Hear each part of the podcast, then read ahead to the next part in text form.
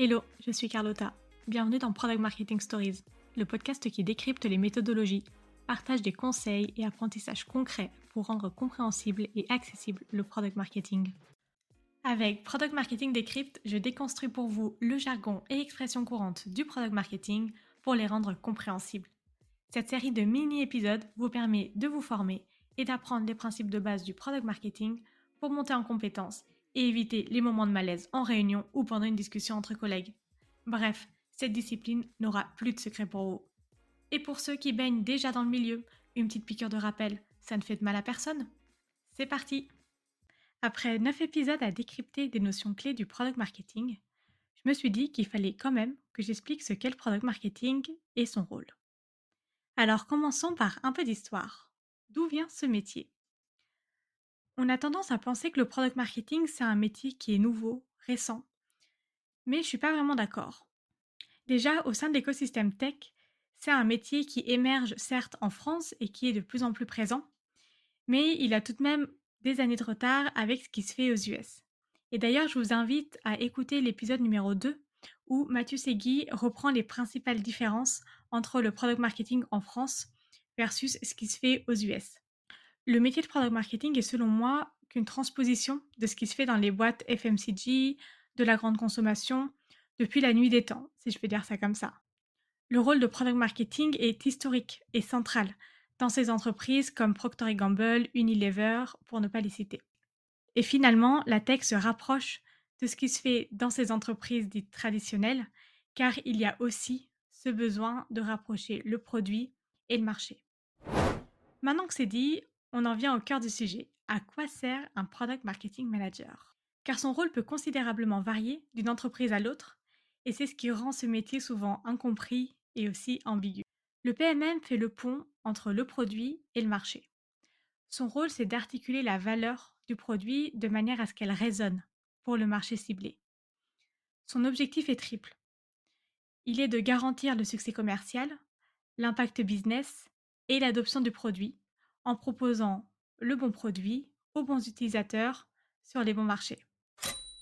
Il travaille donc de façon transversale pour assurer une cohérence entre le produit, la proposition de valeur associée et la stratégie de commercialisation qui intègre toutes les notions de pricing, packaging, canaux de communication, etc. Autrement dit, le Product Marketing Manager va avoir un rôle d'orchestration pour aligner les objectifs de création de valeur business qui passent par le produit. Du coup, il va être à la fois la voix du client en interne, en apportant la connaissance client et marché à l'ensemble de l'entreprise, mais aussi faire en sorte que le produit arrive sur le marché avec succès. Donc il y a vraiment ce cercle vertueux des informations qui viennent de l'externe vers de l'interne et vice-versa.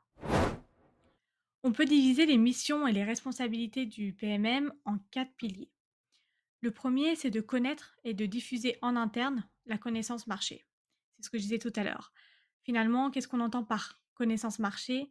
Ça va être toutes les informations sur la concurrence, la competitive intelligence, les tendances du marché, la connaissance du client, du buyer persona notamment. Le deuxième pilier va être la construction du positionnement. Comment est-ce qu'on veut être perçu? Quelle est notre cible? Quelle est notre proposition de valeur? Quels sont les bénéfices qu'on veut mettre en avant? Et du coup, quels sont les messages qui en découlent? Et c'est pour ça que pour bien faire ce travail, il est nécessaire que le Product Marketing Manager soit présent en phase amont du cycle de vie du produit et dès la phase de discovery. Le troisième pilier va être d'orchestrer le go-to-market, c'est-à-dire la stratégie de lancement d'un produit ou d'une fonctionnalité sur le marché. Il va donc coordonner les équipes pour orienter les efforts produits, marketing, commerciaux, services clients, de manière à garantir l'exécution de la stratégie de mise sur le marché. À noter que cette étape de go-to-market ne peut pas être faite correctement si tout le travail de connaissance de marché et de construction du positionnement n'a pas été travaillé en amont. Du coup, le Product Marketing Manager est bien évidemment dans cette phase responsable de l'adéquation entre le contenu créé par l'équipe marketing et la proposition de valeur du produit qu'on veut véhiculer. Ce que j'entends par là, c'est de bien s'assurer que les messages sont fidèles au positionnement, que les visuels du produit sont à jour, représentatifs de la réalité, etc. Donc c'est vraiment un travail collectif entre les différentes équipes qui va se mettre en œuvre. Et enfin, le dernier pilier va être d'assurer l'activation du produit sur le long terme.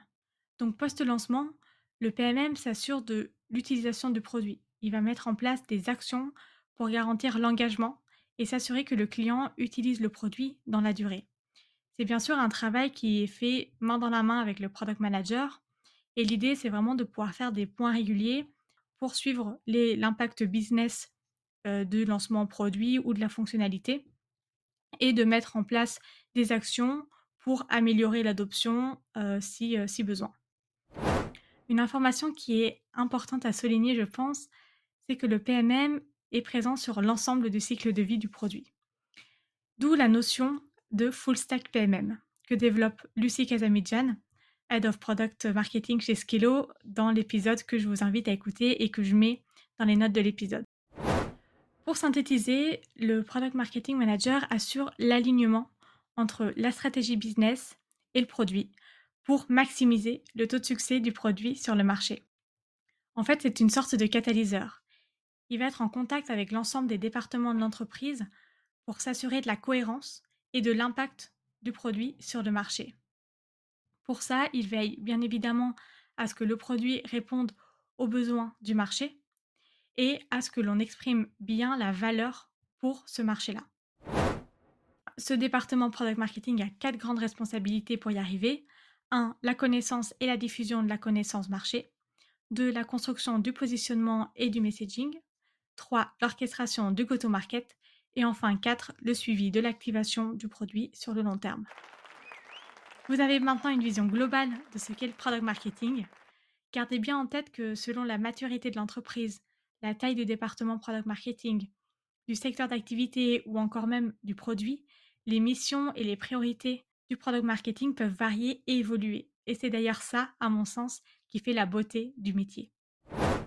Si le rôle de product marketing vous intéresse, je vous conseille de contacter des PMM de différentes industries qui travaillent dans des tailles d'entreprises différentes pour que vous puissiez comprendre davantage quelles sont ces missions, ces responsabilités en fonction justement de ces différences pour que vous puissiez vraiment vous faire une idée de ce rôle et de ce que ça implique.